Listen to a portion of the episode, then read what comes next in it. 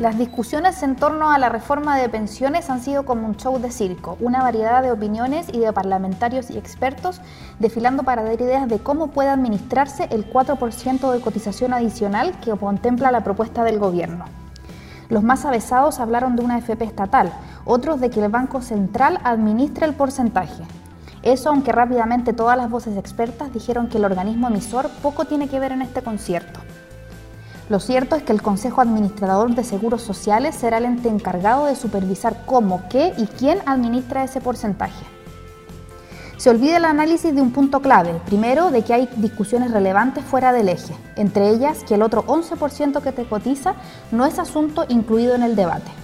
Ese porcentaje lo seguirán manejando las AFP, con el gran poder que el capital de todos los chilenos les otorga incluyendo directores en empresa y la inversión de importantes sumas de capital dentro, pero también fuera de Chile, y pagando millonarias comisiones poco claras por ello.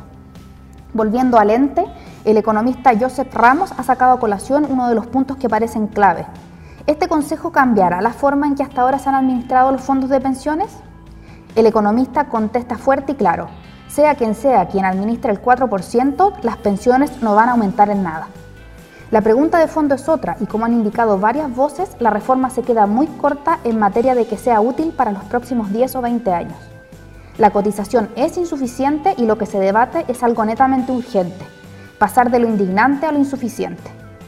Así, pareciera entonces que con reformas de corto plazo, gobierno tras gobierno, deberán discutirse reformas de pensiones que aumenten cada cuatro años en solo 10 mil pesos las jubilaciones.